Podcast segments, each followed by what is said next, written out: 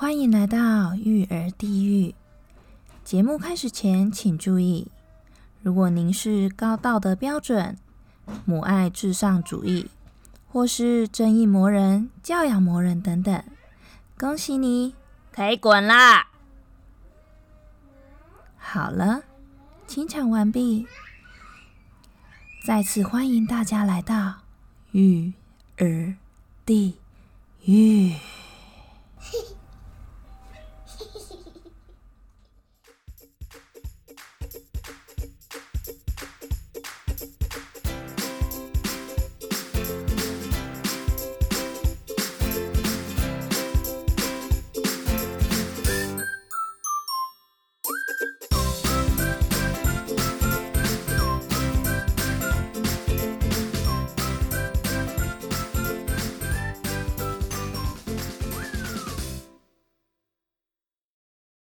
嗨，大家好，我是阿卡丽。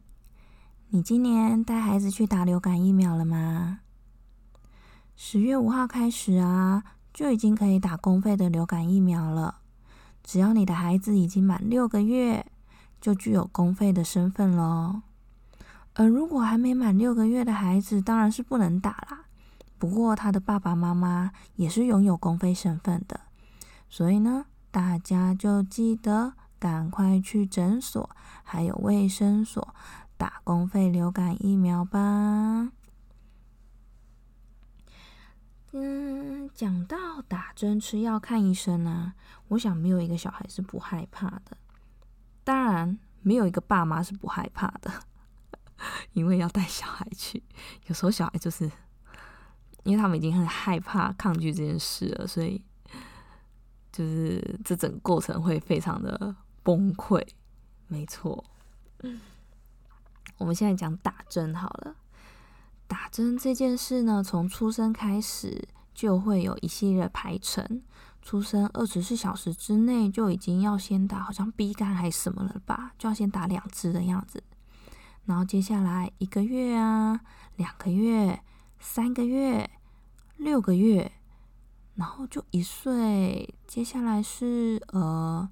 到两岁三个月吧，就这几个时间点都是有预防针要打的，然后就会需要再停一阵子，然后到好像到小学之前吧，五六岁的时候还会再打一支我们俗称的毕业针，就是打完之后呢，我们那本小孩从出生就拥有了宝宝手册就可以，嗯，暂时。大概就不会再用到它了，这样子。那带小小孩去打针，到底是一个什么样的情况呢？其实呢，如果是带那种没有灵魂的小孩去打针，还蛮有趣的。什么叫做没有灵魂？所谓的没有灵魂，就是呃，他整天只知道吃跟睡，然后。就可能还不太会回应你的笑啊，还是说跟你拜拜，就还不太会跟你互动啊。可能大概六个月以下的吧，就零到六个月的婴儿小嫩婴，他们这我我会称他们叫做没有灵魂的婴儿，因为他们还不能跟你，还不会跟你玩这样。他们去打针的时候超好笑的哦，就是检查完嘛，然后就交给护理师打针，然后那个针一扎下去，他们会突然。突然一声非常尖锐的爆哭哦，然后等你一抱起来，他就哎，发生什么事了？哎，他就停了。哎哎，发生什么事？刚刚刚刚怎么了吗？他就停了，然后然后就好像忘记一样，哎，就整个前三分钟的过程，就是他好像就是哎，不知道是失忆了还怎么样，所以。零到六个月的小孩就是打针还蛮好笑的，那等到他慢慢大一点呢，他哭的声音会慢，哭的时间会慢慢的拉长，因为他就越来越知道打针是怎么一回事了。然后呢，如果到再更大一点，就是他可能已经上幼稚园了啊，嚯！我告诉你，那个就精彩了，你去那个。那个哪里？哦，小儿科啦，有时候你在小儿科诊间外面候诊的时候，你听到诊间里面传出来那种鬼哭神嚎的那个那种哭声，大概都是这个年纪的小孩传出来了。他们就会非常清楚的表达自己不想要打针这件事，他们就会大叫说：“我不要打针，快放我出去，放开我，我不要！”各种非常难听、尖锐，然后你听了之后会觉得。哦天哪！拜托，拜托，让我离开这里的声音。对，五到六岁大概就是会是那个样子，非常惊人的崩溃。啊，好，讲完打针了，接下来我们来讲讲看医生好了。哎，看医生吗？从一开始也是小小孩啦。小小孩们开始应该都大部分啊，我说大部分大概都非常痛恨去看医生，尤其他们最痛恨的步骤就是医生用压舌片打开他们的嘴巴，要检查他们的喉咙。哎，这很奇怪哎，他们就是一副就是嗯，就我没打开，你不能打开我的嘴巴，这样他们的嘴巴都。就是他们的禁地之一，就不管是你要把东西放进去，或者是你想要把他嘴巴里面的东西拿出来，这婴儿都不会同意，他们都会死命的挣扎，然后反抗，然后就各种大崩溃，这样，真是非常有趣。然后我我这时候就觉得，嗯，医生真的也是蛮不容易的。就是他一方面就是又要害怕自己太强硬呢，会让小孩对看医生这件事留下阴影，但是呢，又必须 达成他自己整，就是完成他的检查的任务，这很不容易耶。因为他态度温柔，可是手法要非常的硬派。啊，儿科医生真的对儿科医生肃然起敬。然后，就我的观察，其实我发现现在的呃爸爸妈妈、阿公阿妈对看医生这件事情，好像观念都比较好了。就他们不会就是认为说，哦，小孩子只要一有一些症状，就一定要去看医生，因为毕竟，例如像一些轻症啊，或是小感冒之类的，其实在国外。大家都好像就是诶，吃药缓解一下就过去了这样。因为像感冒这种事情，去看医生，其实医生也没有办法真正的把你治好，他只能给你一些舒缓症状的药，就是让你诶比较不要那么难过，就是会比较舒服这样。但是感冒药好，真的还是要靠你自己的那个免疫力。所以像这种感冒啊。其实就不太需要说一定要去就诊这样子，但呃老一辈的人就不会这么想啊。像我每次就也没有到每次啊，就是很常会被念，就是有时候小孩子可能哎开始有点流鼻涕哦，好像有点咳嗽，然后声音听起来哑哑的，然后我是都还会就是希望就再观察啦。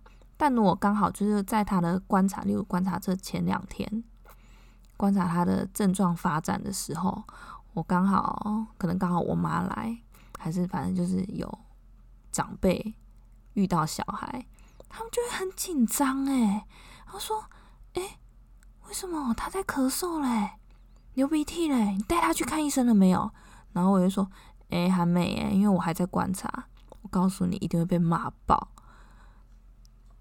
这很受不了哎，他们就会开始念你说，就是哎，就已经在感冒了，为什么不去看医生看一看？看了医生才会好得快啊！你看，对我妈那个年代，就是还还有就是这种观念。但你已经跟他讲了，就是就是其实那个应该是要哦靠自己的痊愈啊，然后症状治疗只是缓解症状什么。拜托，我告诉你，他们完全听不进去。反正他们就是小孩感冒就是去看医生。他们才不管你讲的那些东西，所以反正后来我是妥协啦。只要小孩感冒之后，然后有可能会遇到大人，就哎，应该说遇到长辈，我就会先带他去看医生，免得被念。但是给不给他吃药的话，就又是另外一回事了。吃药的话，呃，我们可以待会再聊聊。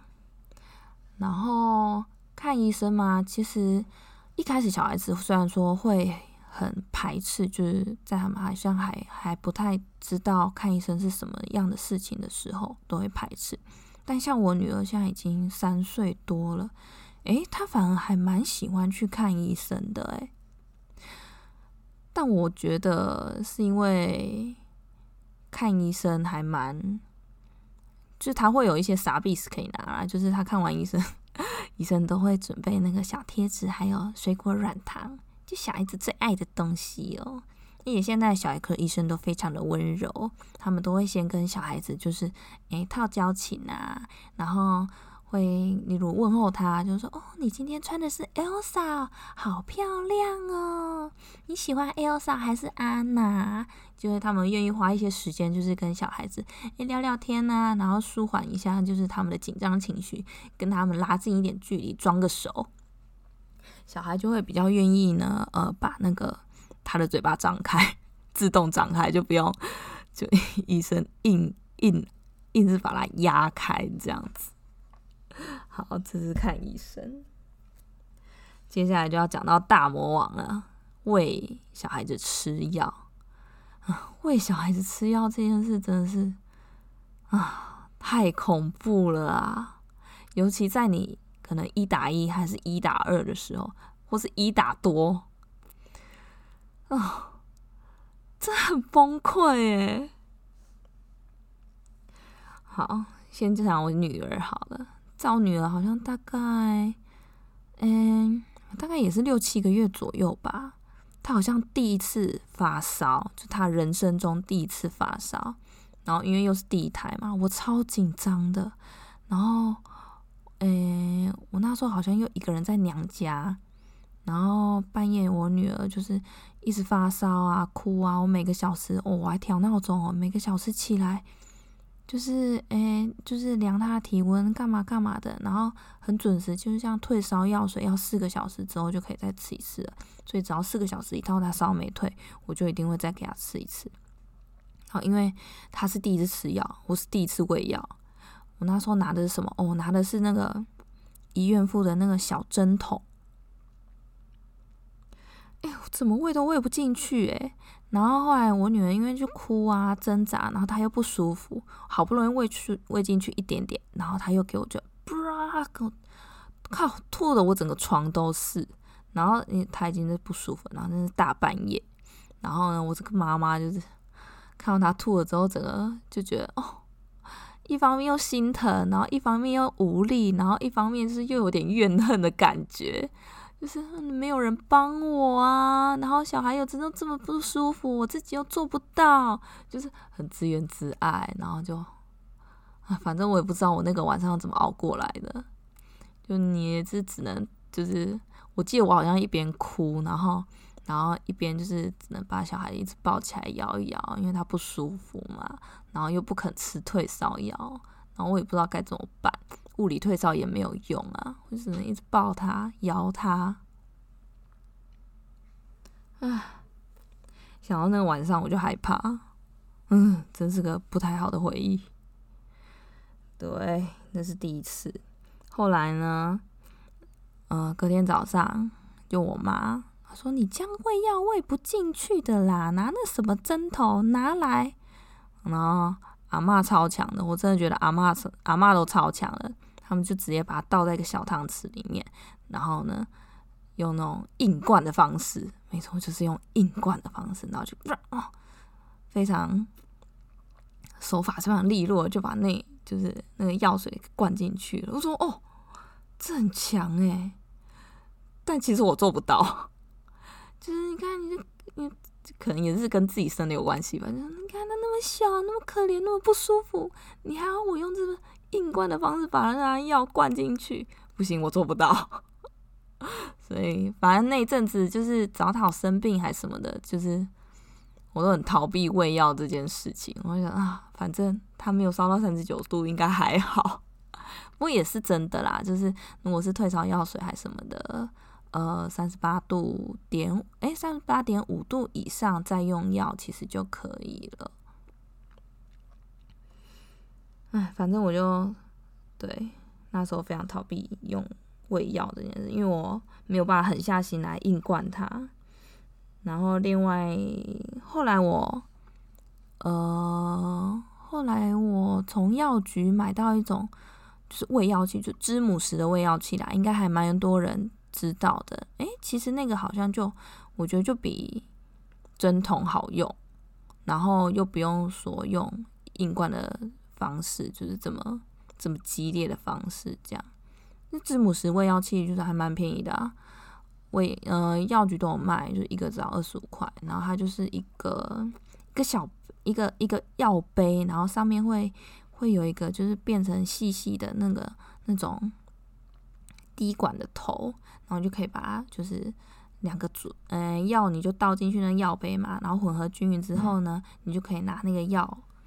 那个那个整个喂药器，然后就一点一点的，就是把那个药挤到小孩子的嘴巴里面。然后你也可以不用，就不用一次挤完啊，就是你有，哎，就看他就是好像哎不太有不太有抗拒，你就赶快挤一点挤一点挤一点这样子。然后，但我就是可能没有办法像阿妈这样用汤匙硬灌这么利落。一下子就好，就是这样分段级的可能喂一次药就要喂个三，就是可能诶三次，三十分钟可能就过了，然后你一天至少喂三次，啊，光想就觉得太恐怖了，所以只要小孩生病，对爸妈或是照顾者们都是都是一种折腾呐，啊，不过很奇妙的是哦。他有一天就突然很爱吃药，哎，哎，真的是不知道是他被雷打到还是怎么样，哎，就每次那次好像我印象还蛮深刻的哦。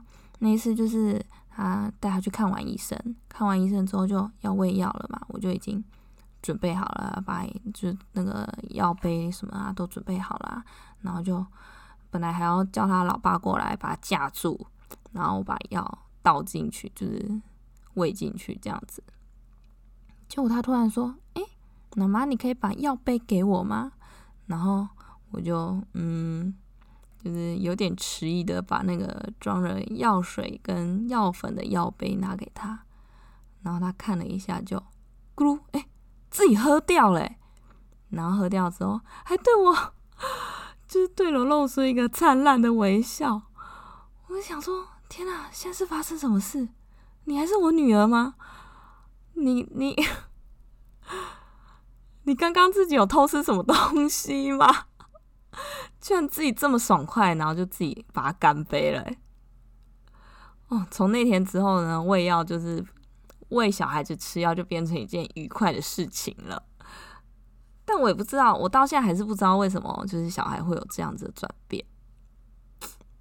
是因为他突然发现那个药水是甜甜的吗？是吗？阿仔问他，他也说不清楚啊，他就只会说，觉得哦，他喜欢吃药，什么时候吃药呢？可以换我吃药了吗？这转变真的很大哎，真的也是非常的有趣。哦，对了，然后小孩子的药水啊，有一罐叫做呃西普利明，就是在妈妈界来说。这罐药水是一罐神药，然后跟大家分享一下，这罐药水神在哪里呢？基本上这罐药水呢，主要是用来治疗呃流鼻涕或者是过敏的，但是它有个非常棒的副作用，就是吃小孩吃了它之后，就是会嗜睡，然后呢还会比较开胃，就是这两个副作用，就根本就是爸妈的福音呐！而且它基本上就是比较没有那么，呃，应该说它是算是蛮安全的药物啦，所以取得其实好像也还蛮容易的。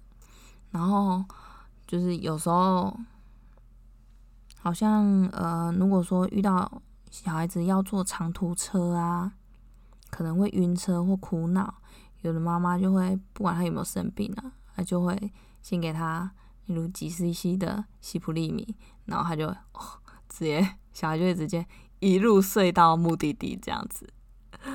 对，然后或者是可能诶胃口好像比较不好哦，但这不能常常吃啊，毕竟毕竟还是还是个药，胃口可能突然诶好一阵子就是不太好，就可能也给他吃一点点这样开个胃。很酷吧？像这个药水，就是还有这种令人愉悦的副作用，应该说令爸妈愉悦啦。有没有令小孩愉悦，我就不知道了。这种药水通常是香草口味的，但我闻起来，大人自己闻是不太想吃啊。但小孩就可能觉得它甜甜的吧。我自己是没吃过，我不敢吃。我光闻到那个药味，我就啊，拜托，不要靠近我，你自己吃完就好了。对，这就是妈妈界神药西普利明药水。好，接下来呢，我们回到流感疫苗好了，要跟大家讲一下我家两个我带他们去打流感疫苗经过。其实打流感疫苗并不是什么稀奇的事啊，但稀奇的是我是一打二带他们去的。啊。你知道一打二带小孩去看医生已经很累了，还要带小孩打针，这也是蛮崩溃的。那天啊，因为我女儿已经比较大了，所以就是进诊间之后，我都会就是就是比较尊重她，因为呃她比较会有自己的意见，我就会比较尊重她，问她说：“哎，你要先看还是弟弟先看？”她会说：“好，弟弟先看，好吧，弟弟先看。”弟弟现在就是虽然一岁多，但他还是还算是个婴儿。当然，就是他最痛恨的步骤就是压舌片的步骤。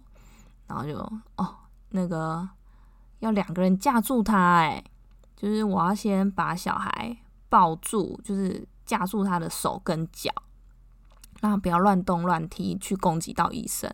然后呢，那个护士小姐呃，护理师。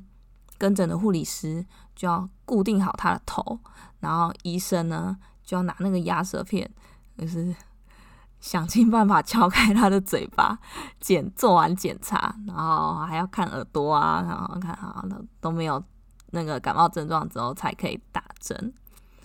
然后这时候我儿子已经爆哭一阵了，爆哭完，当然就是。因为后面很多人在等嘛，爆哭完不等他，没办法等他安抚下来，你就必须要赶快把针打下去。然后一岁的小孩子呢，打针还是打在他的大腿上，怎么打呢？我就只能我继续抱着他，就是固定他的手，然后呢要把他的一只大腿夹住，然后另外一只大腿是那个护理师会把我固定住，然后。护理师跟医生都会非常紧张，会跟我说：“妈妈，你一定要抱好哦，千万不要让他的手跟脚移动哦，不然等一下打针要是不小心撞到还怎么样，那个针可能就留在里面了。”靠！就妈妈，我已经觉得就是一打二就是很崩溃了，然后现在还跟我说这个，但也没办法，就只能很紧张照着他们做。哦，跟你说，一岁的小孩子。尤其是小男孩，那个力气已经很大了哎，要抓他一时还抓不住，你知道吗？好在那医生真的是手法非常的利落，就是很快的咻打下去，然后然后打完之后呢，那个护理师就很快的把那个那个棉球啊，然后胶带这样贴起来，然后就好好，就是那个最困难的一关就这样过了，这样啊过了，接下来就是妈妈我的事啊，我就要一边安抚他。就抱起来啊，哈哈，一边安抚他，然后一边还要叫大的过来打。大的已经看弟弟崩溃成这样了，他其实有点不太敢过来。他怎么办？还是得打。我就说好了，不然不然不然，你做另外一只妈妈腿好不好？他说好。然后就我抱着小的，就是我的两只大腿各做一个小孩，然后各。就是把他抱住，两个人就这样一起抱住，然后，呃，我女儿因为就是跟这个医生比较熟了，所以她就比较不会抗拒说哦压舌啊，还是检查那个耳朵什么的，或是听听那个心跳，都很配合，很乖，然后这样很棒。但我儿子还在爆哭，所以他就在旁边崩溃这样。然后检查完咯，可以打咯。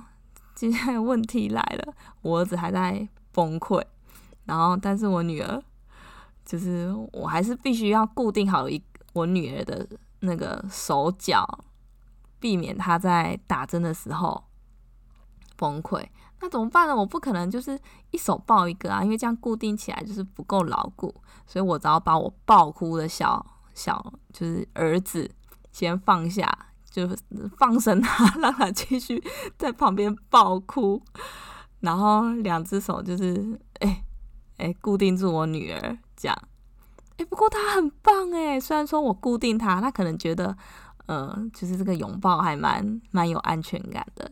哎，医生帮他打针，他居然没有哭哎，哦，我超感动的，我就觉得有一种就是感到很欣慰，就是哎。他长大了，他他居然他第一次打针没有哭哎，那个那个心情真的是 啊，真的非常感人。就是三岁而已就可以做到这件事，靠我超为他感到骄傲的。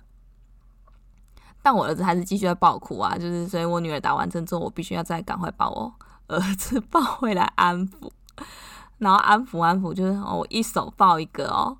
然后医生又要一边跟我讲话，然后呢，因为我女儿刚刚，诶打完针了，然后他就很兴奋，又要跟我分享，然后我儿子还在爆哭，医生又要跟我讲话，同时三个人就是就是 一直要跟我互动，变我不知道要怎么办。那那时候其实本来很感动，然后这时候又变得很崩溃，这样，然后只能但但只能先听医生讲的话。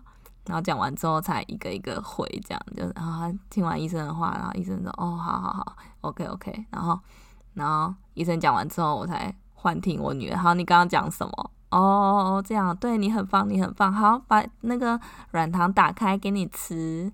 然后接下来再继续抱着我儿子哄他，让他不要哭。这样，对，这就是我这里嗯，这一次一打二带。小孩去打流感疫苗的经历啊，好啦，今天差不多就聊到这里了。你带小孩去打针的时候，有没有遇到什么趣事还是崩溃的事情呢？欢迎大家跟我一起分享哦，不管是到 IG 还是在呃 p a c k a s e 这边留言都可以。下次见喽。